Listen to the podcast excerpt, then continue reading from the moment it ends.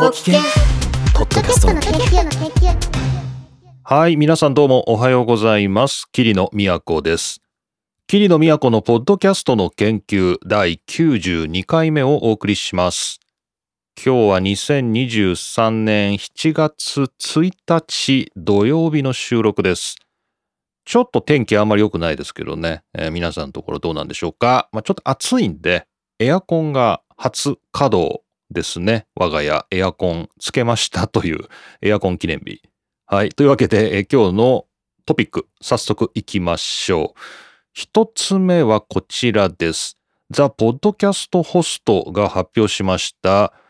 一人で頑張ってるポッドキャスター10本の柱というですね、まあ、これをちょっと今日はご紹介したいなと。えーまあ、一人で頑張っているポッドキャスターというふうに今言いましたけど、えーこのザ・ポッドキャストホストが発表したのが、インディーポッドマニフェストというですね、インディーポッドキャスターズに向けた、なんていうんですか、マニフェスト。マニフェストって最近日本でもね、よく政治家が使いますけど、まあ宣言というふうにでも訳すのかな。えーインディーポッド宣言っていうですね、こんなのを出しまして、このインディーポッドキャスターズというのは、こちら、ザ・ポッドキャストホストによりますと、えー大きなネットワークとか会社に属さず、ね、そういった会社に属さずに、自分自身のポッドキャストを運営、制作しているオーディオクリエイターのこと。これをインディーポッドキャスターと定義しようと。で、そんなインディーポッド宣言なんで、そうやって頑張っているポッドキャスターが、なんて言うんですか？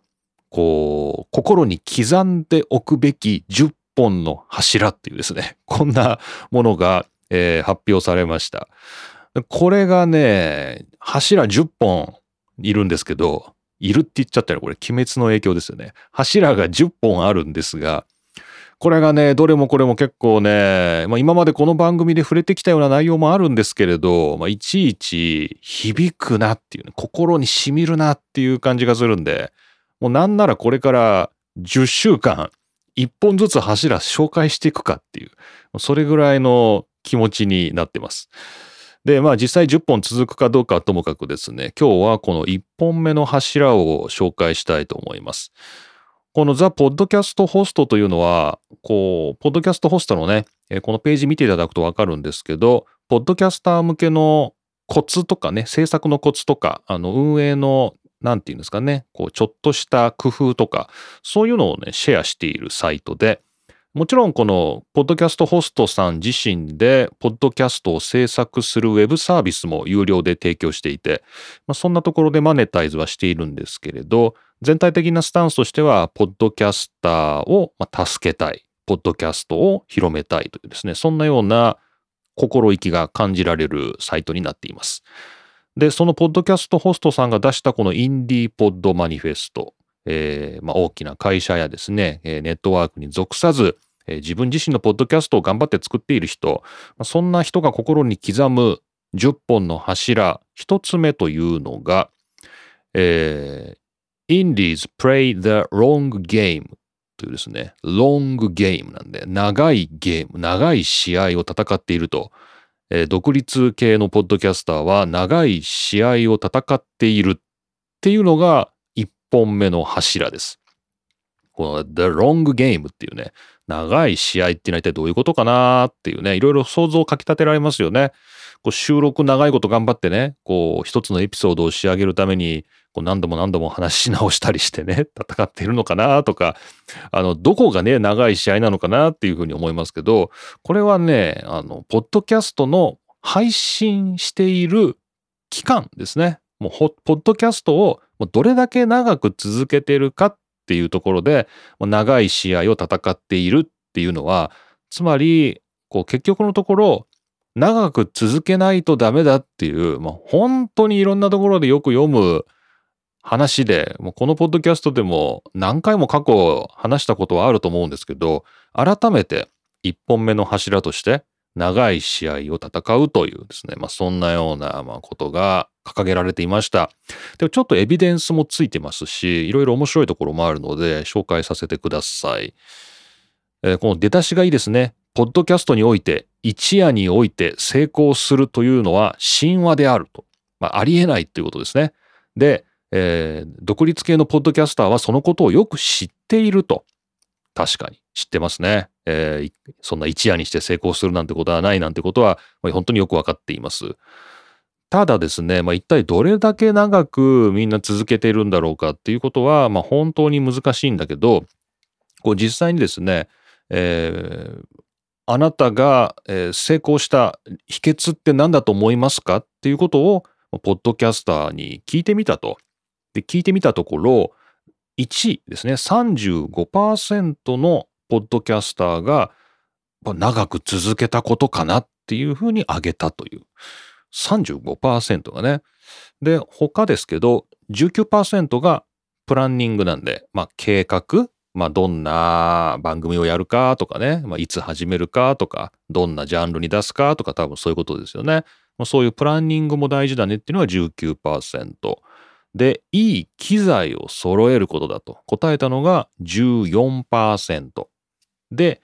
コーチング10%、指導ですかね。こうなんかアドバイスを受けるとか指導を受けるとかそういうことが、まあ、自分がうまくいった秘訣じゃないかなと考えた人が10%ということで、まあ、圧倒的多数と言ってもいいと思いますけど35%が長く続けたことだというふうにね、まあ、そういうふうに答えたっていう、まあ、これはちょっと面白いなと。さらにですね、えー、今までポッドキャストをいくつ出したかっていうところで、まあ、2本から10本ぐらい、11本から49本ぐらい、で50以上のエピソードを出している、まあ、いろんなポッドキャスターに調査してるんですけど、こうだんだんですね、長く続けているポッドキャスターほど長く続けるっていうことを一番大事だっていうふうに答えるというですね、そういう結果が出てて、これ面白いなと思うんですけど、あの、他のね、あの、まあ、計画を立てるとか、良い装備を整えるとかですね、まあ、指導を受けるとか、まあ、いろいろな、あの、もちろん、こう、要素がね、あの、あって、まあ、それぞれ、あの、どれぐらいのポッドキャストを出してるかっていうところで、まあ、伸びたり、縮んだりっていうのがあるんですけど、その中で、もう長く続けているっていうことが、長く続けている人ほど、こうトップに上げるっていうね、ポッドキャストが、あの、自分がね、うまくいったっていう、その成功の秘訣っていうのが、やっぱ長く続けたことかなっていうふうに、長く続けた人ほど長く続けたことだっていうふうに答えるっていう、なんかね、そういう結果が出てて、何なんでしょうね、これは。続けてみないとわからないけど、続けるのは結構大変なんだけど、まあなんかね、そういう、まあ長く続けた人にだけ見える世界っていうのがあるんですかね。まあなんかね、そんなようなことがこのアンケートでもね、明らかになっているということのようです。で、もうちょっと本文紹介しますと、えー、まあなんかね、長く続けるっていうことは、あの、なんか勘違いしてはいけないのが、こう長く耐えるっていうんですかね、長く辛い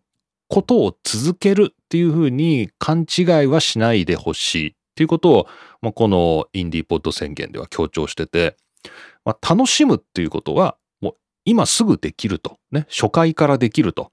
なので、あの、まあ、楽しむっていうことはもちろん一番大事なことなんで、こう毎回毎回、ま、楽しんでやっぱりやらなきゃいけないと。なんかこう、辛く長い時期を耐え忍ぶみたいな、そういうことで長く続けろっていうことを言ってるわけではなくて、毎回毎回、まあ、楽しんで、ね、それが結果として長く続いていくっていう、そういうふうに考えてほしいっていうことをなんかすごい強調してました。まあ、確かにね、なんかいきなりね、これからポッドキャストをちょっと始めてみようかなっていう人がね、こう、一本目の柱、まあ、とにかく長く続けろっっていうのを読むと、なんか耐えなきゃいけないようなね、気がしますよね。なんかね、辛い、誰も聞いてくれない時期っていうのがね、何ヶ月続くのか何年続くのかわからないんですけど、なんかそれを耐えろって言われてるって思っちゃうと、これ辛いんで、まあ、そうではなくて、えー、楽しむっていうことですね。楽しむ。ね、これをすごく大事にしてほしいということがね、やっぱ僕も大事だなと思います。で、えー、あとですね、こう、やっぱクオリティにこだわって、あの、ものを作っていくと、まあ、なんかこれはすごく、まあ、大事なことで、ま、例えば長く続けるっていうね、そのモチベーションの一つとして、次はどうしよう。ね、次はどうしようみたいなね。今回やってみた。で、聞いてみて、あ、次はこうしよう。ね。あじゃあ次はこうしてみようとかね。なんかこんな感じで、こう、長く続けようっていうのをね、例えばこう、標語として書いてね、こう自分のお手洗いに貼っといても、まあ、毎日それ見てもね、こうなんかすごい辛いだけじゃないですか。長く続けろっていうの。だけど、こう、意志の力だけで長く続けようとするんじゃなくて、まあ、いろんなもので、こう、モチベーションをね、保とうと。えーまあどういうふうに仕事をね、例えばワークフロー整理して、まあ、あのスムーズに録音できるようにする。まあそれも大事なことですよね。で、ツールにもね、こだわって、あの自分が気持ちよく収録できるようにする。まあこれも大事なことです。あとは、まあ今言ったみたいに、こう次、こうしよう。じゃあこうやってみようみたいなね。ここれもモチベーションとして、こう、ちょっとずつなんか新しいことを試したり、よくしよう。いいものを作っていこう。っていうふうにこだわることも、結果としては長くポッドキャストを続ける秘訣になるんじゃないかっていうね。まあそんなことも書いてありまして、まあ、長く続けろって言ったからといって、えーまず一つ目さっき言ったのが、ま辛く厳しい耐え忍ぶっていうことを求めてるわけではなくて、まあその楽しむことっていうのはもう今すぐできることなんで、ま楽しむところからやりましょうよと。まあ、全くその通りですけどね。で、二つ目が、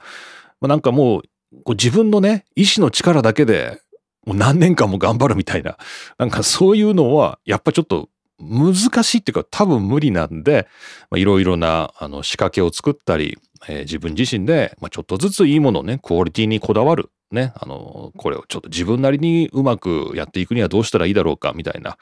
なんかそういうことを、まあちょっとずつやっていくっていうのも結果として長く続ける秘訣になるんじゃないですかっていうね、まあ、そんなようなヒントももらえるかなということですよね。で、まあ統計的にはですね、35%の、えー独立系ポッドキャスターがですね、インディーポッドキャスターが長く続けることがやっぱ成功した秘訣じゃないかなっていうふうに答えている。しかも長く続けている人ほどそう答える傾向が非常に強いという。まあこんなところがこの一つ目の柱で紹介されていました。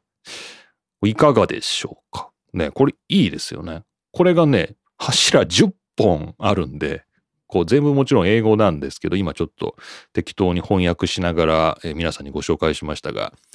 これを日本語でもね、皆さんにちょっと一本ずつ紹介していくっていうのも、まあ、この番組のコンセプト的にも結構いいのかな、みたいなふうに思ってまして、じゃあ次ね、えーじゃあ、あの、私が覚えていれば来週は2本目の柱について またご紹介するということにしようかなとは思っています。はい。で、ちゃんとこれね、まとめが書いてあるんですよね。え1本目の柱のまとめ、えポイント3つありますと、え1つ目、え一夜にして成功するなんてことは絶対にないっていうね。まあ、これがま1つ目です。で、2つ目、えー楽しんでやってほしいということですね。えー辛く耐えるっていうんじゃなくて、楽しむということが、まあ、2つ目に大事なこと。で、3つ目は、えークオリティにこだわるていうことね。まあ、これもやっぱり長く続けるには大事なことですよっていうことで、この1、2、3、まあ、僕もお話ししました通りですが、まとめられていました。ぜひ参考にしたいですね。はい。というわけで、一つ目の今日のトピックは、えー、ザ・ポッドキャストホストが発表したインディーポッドマニフェスト。一人で頑張るポッドキャスターのためのポッドキャスト宣言みたいなね。こちらから10本の柱のうち一つ目の柱、長く続けるということをご紹介しました。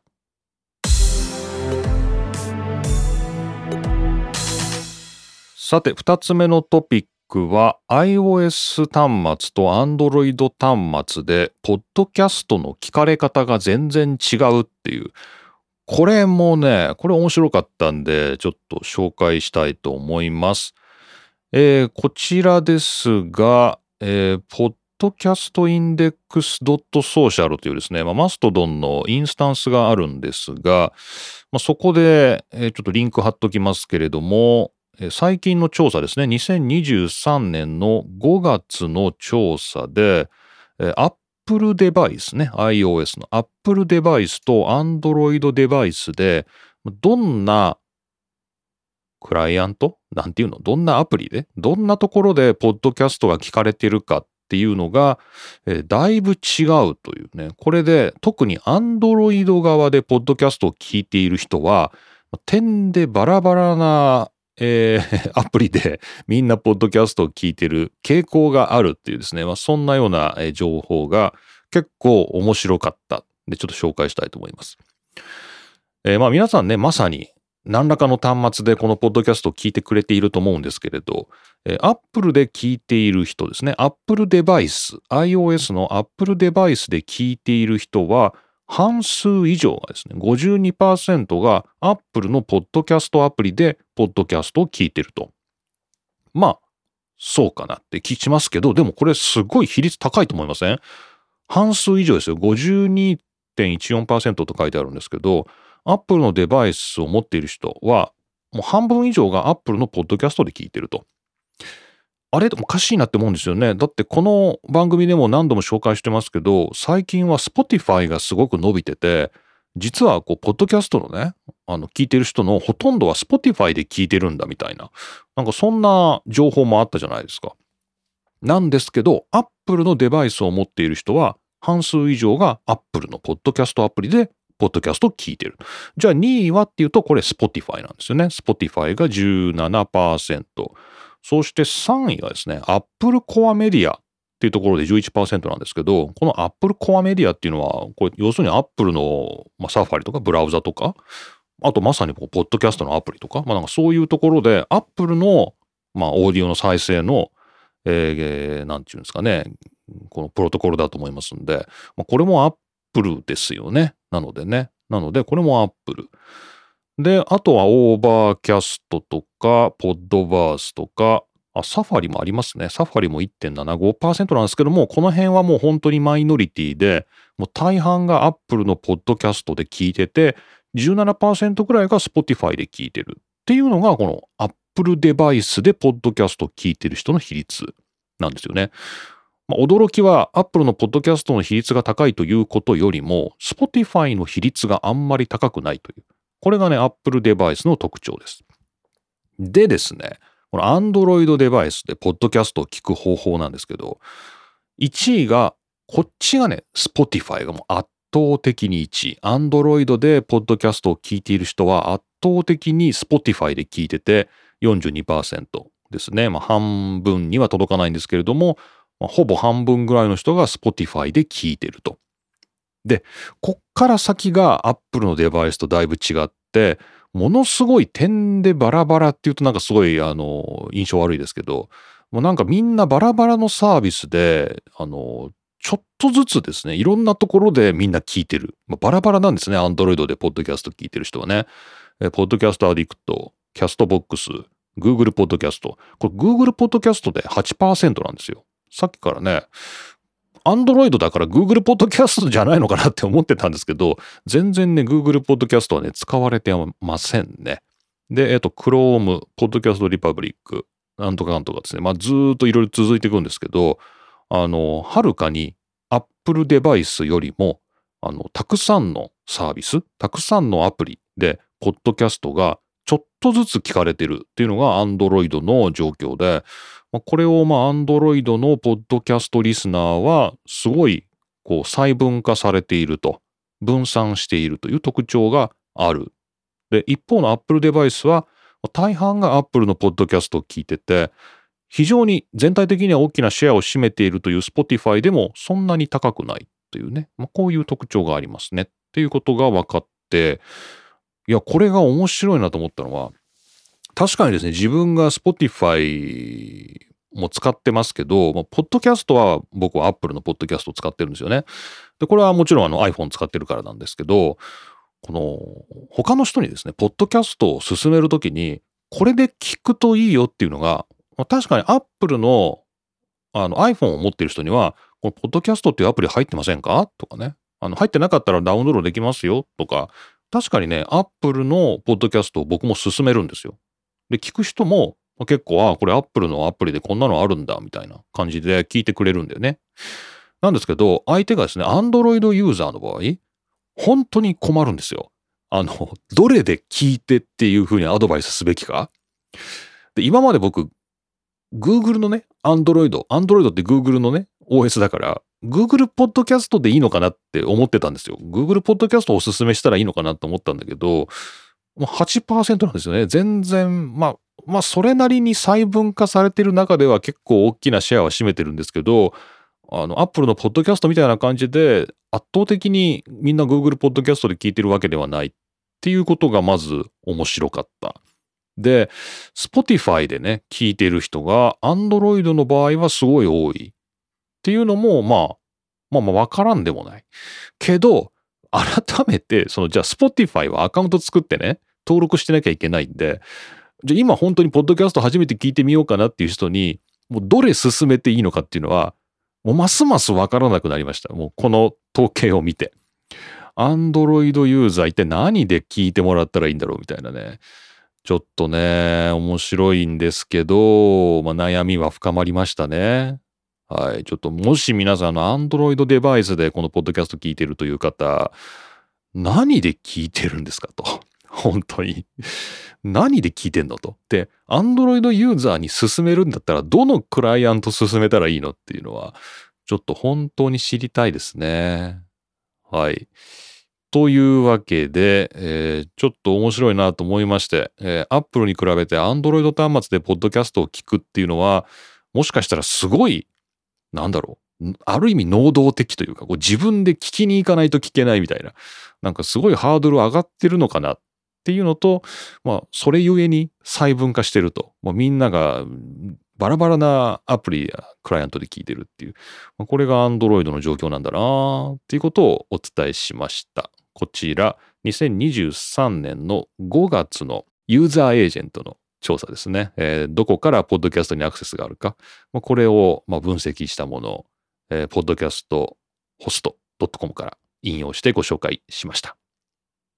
さて、ここから先はパーティータイムということで、えー、霧の都の近況であるとか、まあ、最近やっていること、これからやることなど、皆さんからのお便りも含めて、のんびりご紹介する時間としたいと思います。お時間ある方は、パーティータイムお付き合いください。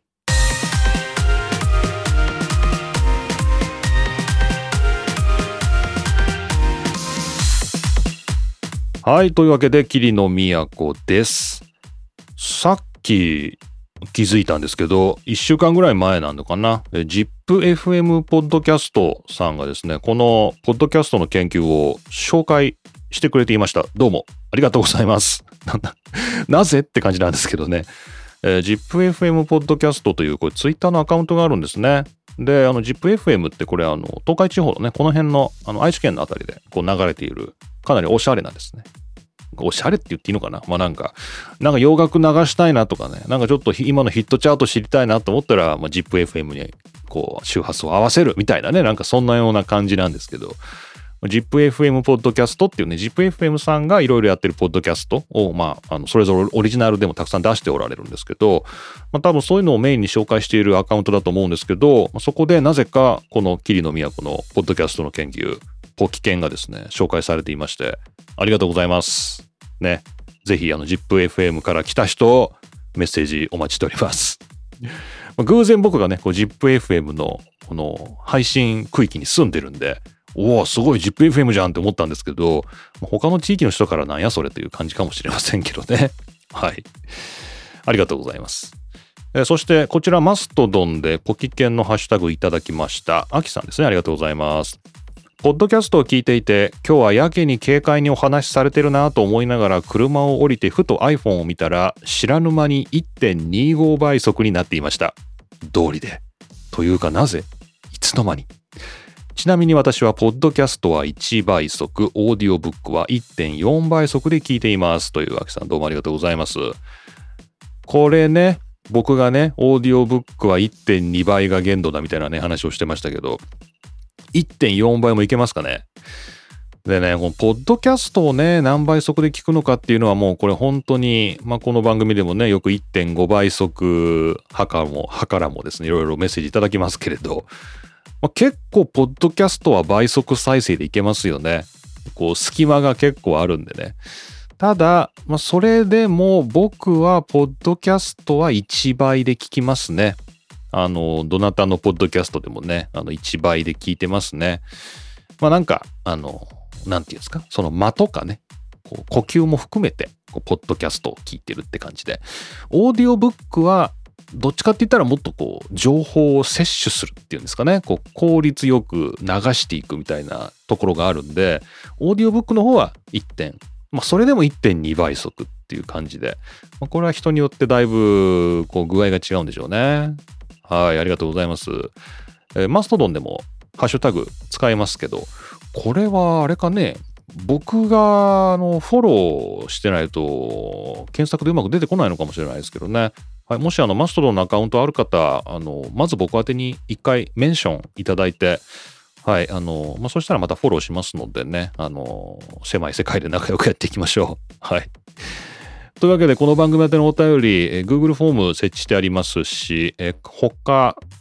何があるの？マシュマロもある？マシュマロもあります。そして、マストドンでも霧の都活動しておりますので、えーぜひそのあたりからよろしくお願いいたします。E メールアドレスご存知の方は E メールで送っていただいても大丈夫です。まあ、ぜひぜひこの番組宛てのお便りお待ちしております。あと、霧野の近況ね。近況。あのね、夜、眠れないっていうんですか、眠れますよ。眠れるんですけど、暑いからだと思うんですけど、この2日3日ぐらいね、本当に夜中よく目が覚めるし、あの、朝方ね、目覚めちゃうともう寝つけないっていうんですかね。なんかそういう状況が続いてまして、結構個人的には辛いです。で、今日はもう土曜日なんでね、もう絶対昼寝しようって思ってますけど、寝れない。で、寝れない、ね、こう目が覚める。これどうなるかってなるね。これ僕にとってこれがどうに何を意味してるかっていうと、ポッドキャストの消費量が増えるんですよね。あの、寝るときにポッドキャストを聞きながら寝るんですよ、僕。で、まあ、大体夜ね、最初に寝るときはもちろん、ポッドキャストをなんか、じゃあ今日はこれにしよっかな、みたいな感じで、まあ、かけて、まあ、タイマー45分ぐらいですかね、かけて寝るんですよね。で、まあそのまま朝までぐっすりって言えばもうそれだけでおしまいなんですよ。もうそれで朝、まあ、6時に目が覚めたらもうそこまでなんですけど、こう、例えば、何？夜中0時に目が覚めて、うわ、まだ0時じゃんみたいな。じゃあもう一回寝るかっていう時に、ま、もう一回ポッドキャストかけるんですよね、僕。あの、じゃあ、これかけて寝ようみたいな感じで、かけて寝る。で、1時間のタイマーとかで寝る。で、次、3時とかに目覚めて、まあ、まだ3時だからこれまだ寝れるなと思って、じゃあ、ポッドキャストかけて寝ようみたいな感じで、もう一回また別のポッドキャストとか、まあ、さっきまで聞いてたポッドキャストの続きを、まあ、タイマーかけて、また寝て、みたいな感じで、こう、途中覚醒が増えると、ポッドキャストの再生がはかどるっていう、あの、そういう副次効果が今生まれてますね。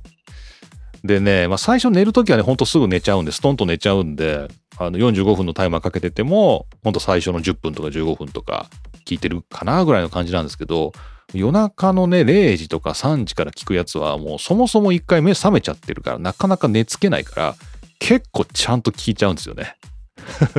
寝なきゃいけないのにね。だからこれ良し悪しだなと思いながら、あのーでもまあ面白いやと思いながら聞いてるんですけど、こうね、なんか寝苦しいからかわからないですけど、ちょっと眠りが浅くなってくると、まあ、途中覚醒し始めると、ポッドキャストの消費がはかどるというですね、まるでこう、風が吹くと桶屋が儲かるみたいな、そういうロジックが、桐野のところで今起きてますね。ということで、はい、皆さん、あの、しっかり夜寝ないとね、もう本当に体調を崩してしまいますんでね、あの、しっかりよくお休みください。でね、僕がちゃんと眠れるように、あの、皆さん、どっかでお祈りしといてもらえるとありがたいです。はい。という感じでしょうか。はい、というわけで、えー今回は、このパーティータイム、何なんでしょうかね。久しぶりにこの眠れないみたいな話しましたけどね、健康ネタを話してしまいました。